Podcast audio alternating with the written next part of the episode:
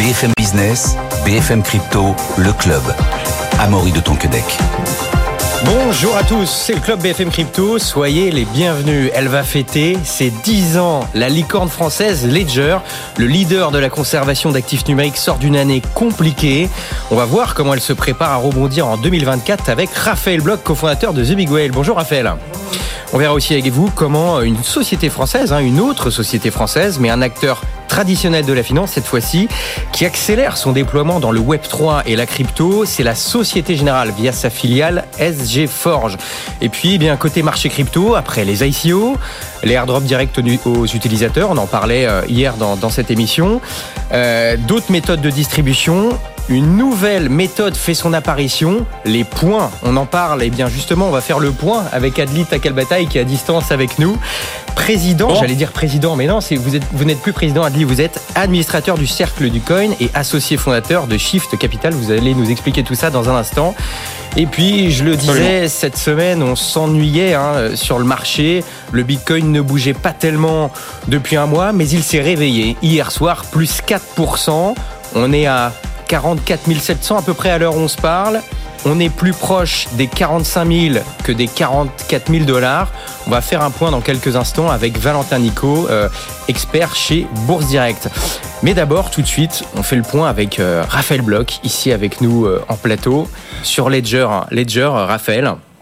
Ledger, on le disait, qui va fêter ses, ses 10 ans cette année qui a eu une année 2023 un peu, un peu compliquée, on va dire. Peut-être pour commencer, Raphaël, est-ce qu'on peut est-ce qu'on peut revenir sur euh, l'année écoulée pour Ledger qui n'a qui a pas été évidente Oui, alors effectivement, euh, déjà quand même préciser que, et on en a beaucoup parlé notamment sur, sur BFM Crypto, que 2023 était compliqué pour tout le monde. Des entreprises ont même disparu, donc effectivement 2023 restera dans les annales comme une année très compliquée pour le secteur.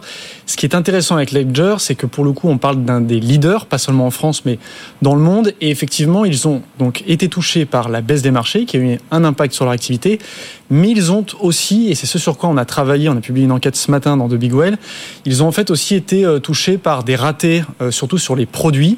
Alors ce qui peut surprendre, parce qu'effectivement, euh, Ledger en 10 ans a quand même assez bien délivré, même s'ils ont eu quelques accidents, mais ça c'est normal quand on innove, mais globalement, ils arrivaient plutôt bien à délivrer les produits. Et certains se souviennent, mais c'est vrai que fin 2022, ils avaient annoncé donc un nouveau produit, le Stax, qui devait être la fusée de Ledger en 2023, euh, le produit devait être disponible euh, au printemps 2023 et successivement, il y a eu des décalages.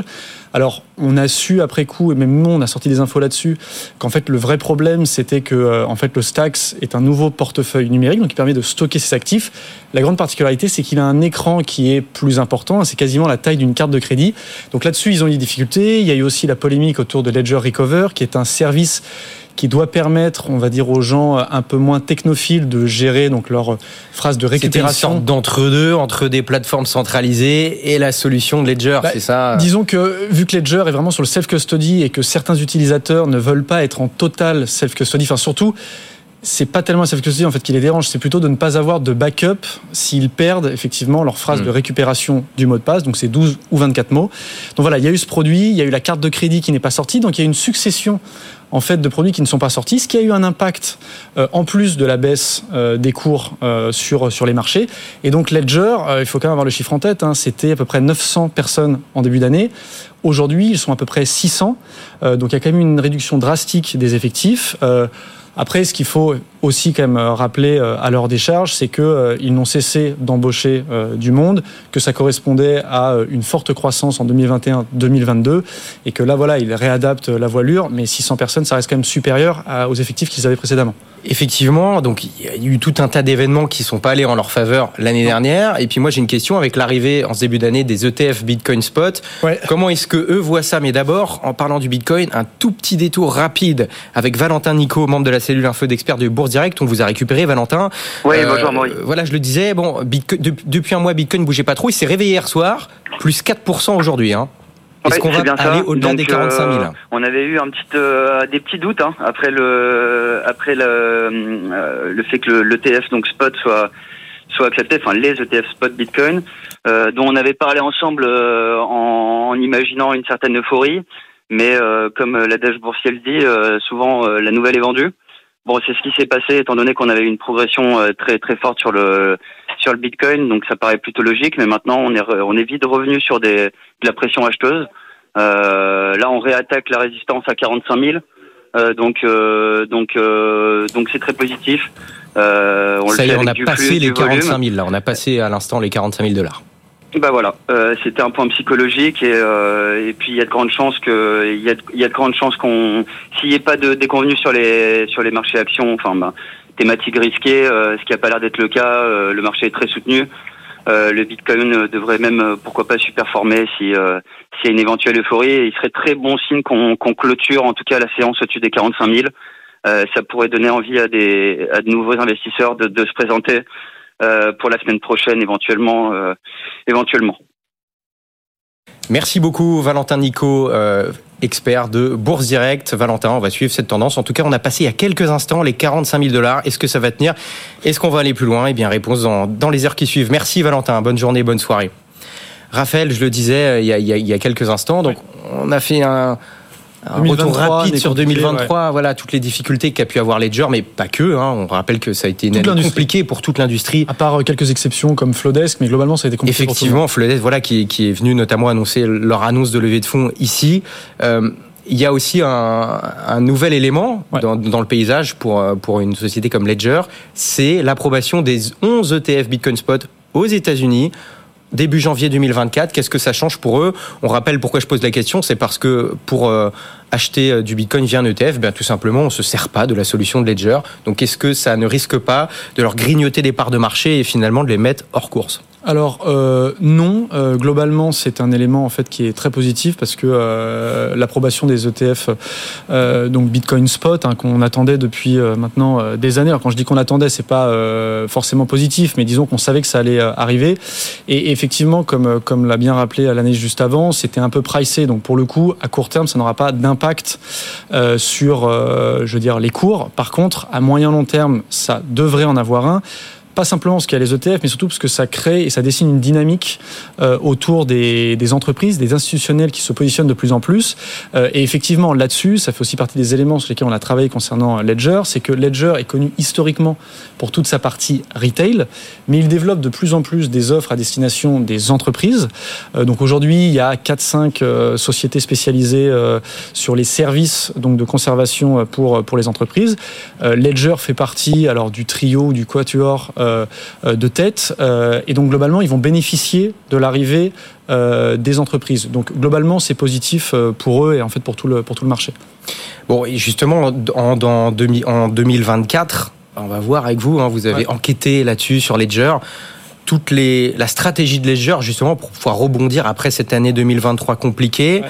Euh, bah déjà, je crois qu'il y a des il y a des sorties de nouveaux produits, tout simplement. Ouais. Alors, il y a déjà la sortie en fait des produits qui devaient sortir en 2023, et surtout, en fait, ce qui est intéressant, c'est que euh, Ledger permet de vraiment comprendre la dynamique euh, dans l'écosystème crypto. Et quand je parle de dynamique, c'est le passage en fait de l'univers purement crypto à un univers euh, crypto et économie euh, traditionnelle. Et effectivement, ce que Ledger opère, ils ont commencé il y a quelques années, mais ça commence à se matérialiser. C'est pour ça que finalement 2023 a été une année assez paradoxale. C'est qu'il y a eu des soucis au niveau de certains produits, mais ils ont quand même réussi à avancer sur une stratégie qui est pour eux fondamentale, qui est en fait celle d'Apple, qui est de se construire sur du hardware et après, au fur et à mesure, euh, une fois que vous avez commencé à installer une base de hardware, vous développez tout ce qui est logiciel. Donc les utilisateurs de Ledger savent qu'il y a Ledger Live depuis maintenant 5-6 ans.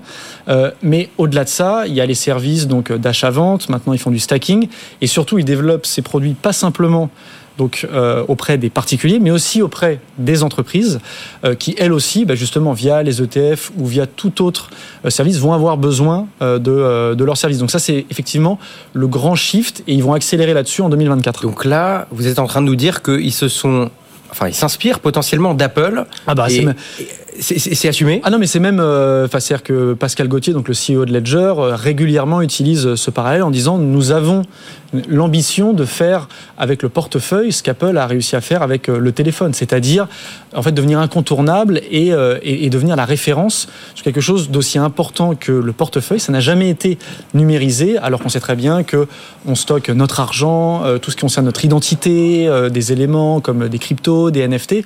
Donc finalement, c'est effectivement un un, play, comme on dit dans, dans l'industrie, qui est, qui est très intéressant. Après, il faut réussir à effectivement dérouler la stratégie. Est-ce que, le, est-ce que le hardware, ça reste quand même un, un axe de développement fort Mais évidemment. Ou alors il y a un exactement comme Apple. complet, ils se disent, non, le hardware, on laisse, mais finalement, on va arrêter. Non, non, non, non, non mais c'est là, c'est là où c'est très cohérent. Mais effectivement, euh, parfois, c'est compliqué de, de, de j'allais dire, de faire la pédagogie de cette stratégie. C'est que au départ, euh, et c'est ce qu'ils ont réussi à faire historiquement, c'est vous devenez incontournable vraiment sur le hardware, donc sur euh, l'appareil physique, c'est-à-dire que ce soit le nano pour les particuliers ou alors le volt pour les entreprises.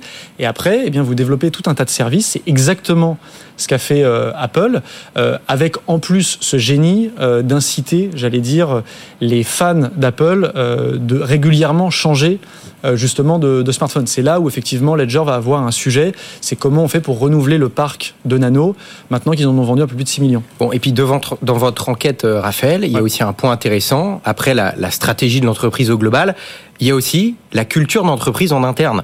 Euh, parce que, bon, il y a, y a, le fait de savoir, est-ce que Ledger, ça reste une entreprise de geek, entre guillemets, ou alors... de tech, voilà, euh, et, et, et, voilà, et, ou alors dans ce cas-là, ça devient plus une entreprise de de marketeurs, on va dire. Oui, oui, bah alors c'est effectivement, j'ai interrogé d'anciens euh, de la société qui sont toujours très attachés à Ledger, mais c'est vrai que quand on discute, et je sais aussi que, enfin, tu le fais, il y a d'autres journalistes crypto qui le font, quand on discute avec euh, des gens actuellement chez Ledger ou qui étaient chez Ledger, c'est qu'il y a effectivement ces deux cultures, alors bon, qui, qui cohabitent. Hein, c'est la culture historique qui est très euh, tech, presque Bitcoin maxi, et puis il y a la nouvelle culture qui prône davantage l'ouverture, qui, moi, de mon point de vue personnel me paraît assez judicieuse parce qu'en fait, il faut aussi réussir à embarquer davantage et ça, de monde, davantage de clients. Avec l'affaire, entre guillemets, Ledger Recover. Bah, par exemple. C'était un exemple bah, concret de, de cette euh, bah, où on voit, on, philosophie qui diverge. voilà, mais, mais, mais, mais, pour revenir justement sur Apple, c'est très intéressant de voir que historiquement, les fans d'Apple dans les années 80-90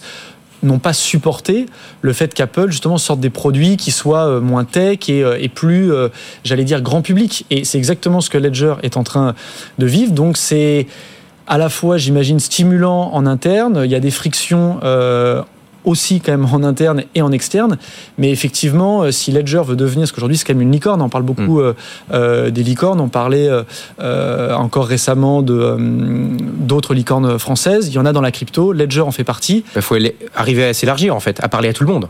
Non, mais exactement. Mais après, c'est comment on réussit à le faire sans perdre sa base et tout en ayant effectivement un produit qui convienne à tout le monde. C'est toute une euh, question d'équilibre. Bon, ce qui est assez paradoxal aussi, c'est leur situation financière. Euh, finalement, ils ont eu des bons chiffres, mais ils sont toujours pas profitables pour autant. Comment est-ce qu'on peut l'expliquer? Bah, on peut l'expliquer alors euh, d'une manière assez simple, c'est que euh, on en a parlé au début, il y avait près de 900 personnes chez Ledger en début d'année, donc ils ont réduit la voilure, mais ils ont des top profils, hein, des gens qui sont euh, assez bien rémunérés, même si ça n'est pas le cas je veux dire, de tout le monde. Hein. Il n'y a pas des euh, salaires euh, délirants dans, euh, dans l'industrie, mais donc il y a quand même des coûts.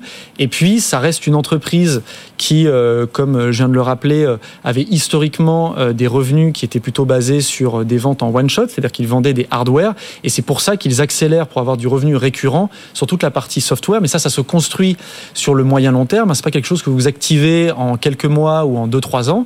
Donc, c'est la stratégie sur 5-10 ans qui devrait même potentiellement leur permettre en fait de se coter en bourse. Mais après, on le sait, euh, c'est une industrie très cyclique, donc évidemment leurs performances suivent quand même, qu'on le veuille ou non, celles euh, des marchés euh, crypto. Mais effectivement, avec cette stratégie plutôt software, vous arrivez à créer quelque chose d'un peu plus anticyclique qu'effectivement la simple vente d'hardware. Raphaël, dernier point euh, qu'on peut aussi retrouver dans votre enquête, euh, dans, dans, The Big Whale, c'est la régulation. Jusqu'à maintenant, euh, Ledger a été considéré comme un simple fournisseur de technologie, entre guillemets, et passé un peu entre les mailles du filet. Mhm. Mais ce serait potentiellement plus le cas avec justement ce nouveau pivotage en termes de stratégie. Mhm. Comment peut être considéré Ledger aujourd'hui euh, alors personne n'est capable à date euh, de répondre. On a une certitude, c'est qu'aujourd'hui Ledger est un fournisseur de technologie, euh, donc de self-custody. Là-dessus, les choses sont claires. Après, à partir du moment où vous commencez en fait à construire sur ces briques purement tech des services additionnels, ce que Ledger est précisément en train de faire, vous pouvez commencer, même si encore une fois rien n'est sûr, et j'ai interrogé les avocats, vous avez des réponses. Et différentes. le régulateur même directement Exactement, le régulateur. Alors, Pas de pareil. réponse. Alors, le régulateur, en fait, renvoie au régulateur européen. Bon, c'est la question classique. Euh, mais ce qui est sûr, c'est que même les avocats spécialistes sur le sujet ont du mal à vous dire si aujourd'hui Ledger pourrait être considéré, en fait, donc comme un custodian PSAN. À date, ça n'est pas le cas. Mais c'est vrai que vu la trajectoire, c'est une question en termes de régulation qui pourrait se poser, surtout dans le cadre de MICA, où on sait très bien que la réglementation concerne aujourd'hui les exchanges, mais ça va toucher de plus en plus la DeFi et que la custody est un sujet qui va immanquablement arriver euh, sur le devant de la scène, surtout surtout si euh, les banques commencent à regarder de plus près euh, ce qui se passe en expliquant mais attendez euh, qu'est-ce que font ces acteurs? Fireblocks, Ledger euh, il faut peut-être les réguler comme nous on est régulé en tant que custodian bancaire. Et bien justement, les banques, on va en parler dans quelques instants, notamment avec SG Forge, filiale de la Société Générale, qui accélère, qui accélère dans le Web3 et dans la crypto. Mais d'abord, on est en ligne avec Adli Takal Bataille, hein, administrateur du Cercle du Coin et associé fondateur de Shift Capital. Bon, Adli, aujourd'hui, le marché des crypto-monnaies semble désormais avoir repris des couleurs. hein. Enfin, en tout cas, de, de- de nombreux projets voient le jour. Je le disais tout à l'heure, après les ICO, les airdrops euh, directs aux utilisateurs et, et d'autres méthodes de distribution. Il y en a une nouvelle qui voit le jour, c'est les points. Est-ce que vous pouvez nous expliquer ce que c'est, cette nouvelle Oui, tendance, Adli? c'est euh, c'est quelque chose qui, a- qui est de plus en plus tendance, on va dire, en ce moment. Euh, Les cryptos ont toujours des espèces de tendances. Euh, il y a toujours cette question de comment distribuer les jetons initiaux aux, gens et comment bah, maximiser l'attractivité entre guillemets du, du, du projet euh, à ce moment-là. Euh, sachant qu'en plus, parfois, euh, les tokenomics, donc les interactions économiques avec le jeton, sont pas forcément très claires dans la tête des, euh, euh, des fondeurs, des, des gens qui ont créé ces projets. Donc, ce qui se passe de plus en plus, c'est qu'on voit de la gamification autour de l'utilisation de ces projets ou protocoles, où les gens accumulent des points sans vraiment savoir euh, ce qu'ils vont avoir en quantité de jetons dans le futur ou autre. Euh, les règles sont pas toujours très claires. Mais ce qui est sûr, c'est que ça fonctionne bien euh, parce que bah, il y a pas mal de cas de réussite récemment, euh, comme Eigenlayer par exemple. Et en fait, les gens euh, ont l'habitude de farmer les airdrops, ce qu'on dit, c'est-à-dire qu'ils vont essayer de d'obtenir des jetons gratuits des, des nouveaux projets. Euh, mais là, on a on a quelque chose qui change un petit peu parce que pendant une longue période, les règles n'étaient pas transparentes, euh, de sorte à ce que les gens euh, ne cherchent pas à rentrer dans les règles euh, et, de, et que ça représente vraiment euh, une donation aux utilisateurs. C'est un peu ça le principe de Donc base. là, jusqu'à maintenant, vous êtes en train de nous dire, Adli, que pour les airdrops euh, classiques, entre guillemets, qu'on connaît aujourd'hui, Ouais. les règles n'étaient pas clairement définies. Bon, l'idée pour, pour, pour ceux qui essayaient de, de- d'acquérir ces airdrops, c'était de, d'interagir avec les projets, avec la blockchain pour tenter de les avoir. Et là, finalement, ce serait un peu comme des airdrops, mais les règles seraient établies à l'avance et on inciterait directement les gens à le Voilà. faire. C'est ça? Mais on le ferait contre des points. Peut-être. Alors c'est là où est la, la, la, la question. Ah, donc là, on gagne des points dans un premier temps et pas des tokens, c'est ça? Voilà. Alors peut-être c'est d'un point de vue, euh, comment dire, pour, c'est une, une astuce pour la, pour les aspects euh, réglementation. Euh, les projets font ça pour se protéger parce que bah, distribuer des points, c'est pas distribuer des, des jetons qui ont une valeur financière. Euh, ou peut-être aussi pour se euh, laisser plus de temps pour peaufiner les, les tokenomics et sortir le jeton du protocole plus tard. Et donc ça, ça, ça paraît pas forcément une mauvaise idée parce que ça permet de plus travailler euh, les aspects économiques du protocole et de d'abord créer de l'usage avant de lancer un jeton qui ne sert à rien, comme ça a pu être le cas dans, dans, dans beaucoup de protocoles. Donc on a clairement oui une, une nouvelle euh, nouvelle une nouvelle méthode de distribution. Euh, et ce qui est intéressant, c'est qu'on pourrait presque penser euh, c'est une méthode qui pourrait très bien marcher pour les entreprises traditionnelles, parce que les entreprises traditionnelles ont parfois déjà des systèmes de points euh, qui pourraient permettre finalement à beaucoup plus d'entreprises d'entrer dans les cryptos en décidant un jour de, de finalement euh, transformer les gens qui, euh, qui avaient des points chez eux en personnes qui auraient des jetons euh, échangeables et qui donneraient soit accès à des services spécifiques, soit accès à des revenus, soit accès à une certaine gouvernance. Euh, Mais c'est euh, clairement une, une transformation. Il y a un côté un peu ridicule au fait de- dans le fait de, de, de gagner des points, j'ai envie de dire. Mais euh, pour l'instant, en tout cas, c'est quelque chose qui semble qui semble à peu près fonctionner. Peut-être que les gens vont se lasser, peut-être qu'on va arriver aussi à un moment où euh, ce sera directement des jetons qui seront distribués. On assumera que ces jetons sont des espèces de jetons temporaires euh, sans utilité, euh, qui ne sont là que pour mesurer l'acti- la- l'activité des utilisateurs.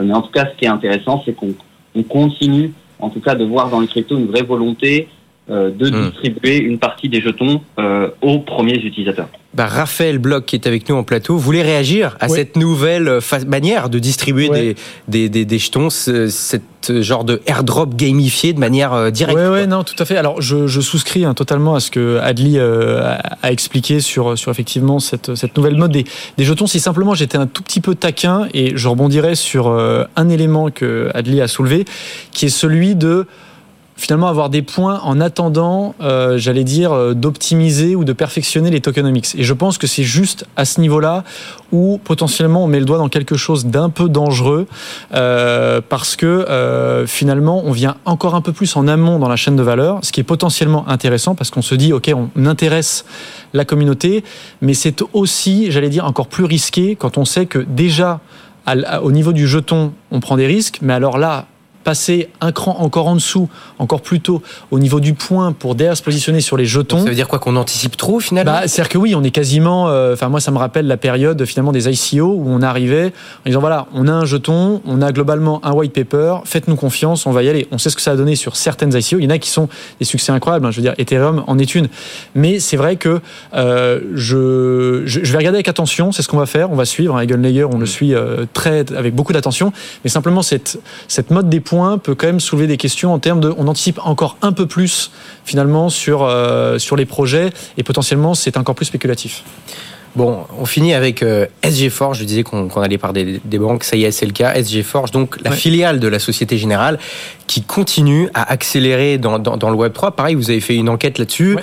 Euh, voilà, c'est vrai que après la, la plateforme de tokenisation, euh, l'agrément PSAN Ouais. et même le lancement de son propre stablecoin, le Convertible, disponible sur la plateforme Bitstamp, ils accélèrent encore. Ouais. Société Générale. Alors effectivement, c'est vrai qu'on on a quand même souvent tendance à expliquer que bon, les banques euh, n'avancent pas beaucoup sur ces sujets, que, et on le sait, hein, il y a beaucoup de clients qui soient particuliers professionnels qui peuvent avoir des problèmes avec leur banque, mais ça ne les empêche pas d'avancer. Société Générale est le meilleur exemple. Donc ils ont leur filiale SG Forge, et effectivement, ce qu'on a, euh, alors non pas découvert, parce que finalement euh, ils l'assument et euh, sans être public, c'est quelque chose qu'ils ne cachent pas, c'est que historiquement SG Forge était plutôt rattaché à l'innovation, en fait, comme le font toutes les banques, c'est-à-dire pour expérimenter tout ce qui est tokenisation, blockchain, ils rattachent ça à l'innovation. Et en fait, on voit de plus en plus de banques qui commencent à pousser ça côté métier. euh, ce qui est très intéressant parce que ça veut dire qu'on est moins dans l'expérimentation, on va dire conceptuelle, mais plus dans une application où on se projette et on se dit, ok, aujourd'hui on a bah, les marchés financiers traditionnels. Et on va commencer en fait à mettre les équipes, et c'est ce que la Société Générale a fait, en mettant progressivement donc les équipes de SG Forge au milieu de l'équipe des marchés. Donc ils ne travaillent pas encore ensemble, c'est-à-dire qu'il y a vraiment l'activité traditionnelle et l'activité on-chain sur la blockchain qui est faite par Forge.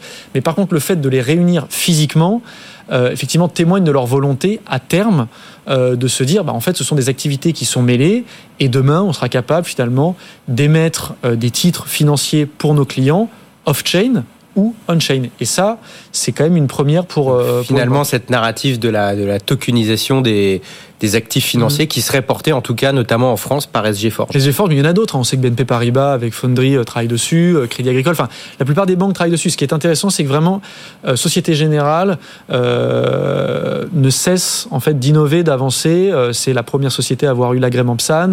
Ils ont effectivement leur stablecoin. Enfin, il faut quand même mesurer ce que ça représente sur une période de 5 ans de voir des banques qui avancent autant et effectivement maintenant de voir les équipes donc blockchain tokenisation se retrouver au milieu des métiers historiques est quand même un symbole euh, assez fort. Et je dirais même en fait plus qu'un symbole, c'est le prélude à quelque chose qui euh, bah, ressemblera à une activité en fait qui sera off-chain et on-chain dans les années qui viennent. Ça bouge, ça bouge, ça bouge. 2024 va être une année passionnante.